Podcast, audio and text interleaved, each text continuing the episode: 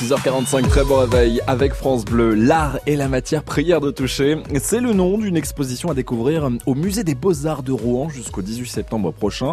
10 œuvres, 10 sculptures qui sont en fait des copies d'œuvres d'art de la Grèce antique jusqu'à l'époque contemporaine que vous, visiteurs, vous êtes invités à découvrir avec les mains et les yeux bandés.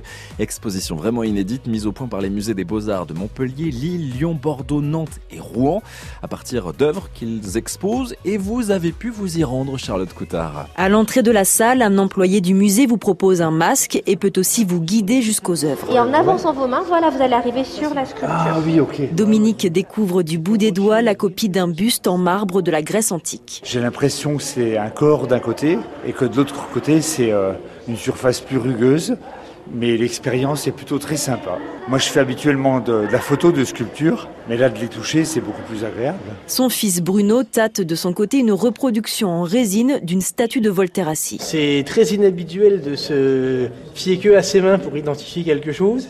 Pour avoir fait un certain nombre de musées dans ma vie, euh, c'est le moins qu'on puisse dire qu'on n'a pas le droit de toucher des statues. C'est très inhabituel, mais je pense très enrichissant. Les copies sont fidèles aux originales, même dimension, parfois des matériaux différents, mais le ressenti est identique, assure Sibylle Sevolowski, médiatrice culturelle. Laure Olives, qui est euh, une aveugle qui travaille en lien étroit avec le musée de Montpellier, a euh, testé les œuvres de façon à pouvoir s'assurer de la proximité entre le ressenti euh, de l'original qu'exceptionnellement elle a le droit de toucher et la reproduction. Les visiteurs peuvent enlever leur bandeau à tout moment, mais certains ne le retirent qu'en sortant de la pièce, sans avoir regardé une seule fois les œuvres. Et cette exposition a déjà été présentée à Montpellier et Lyon.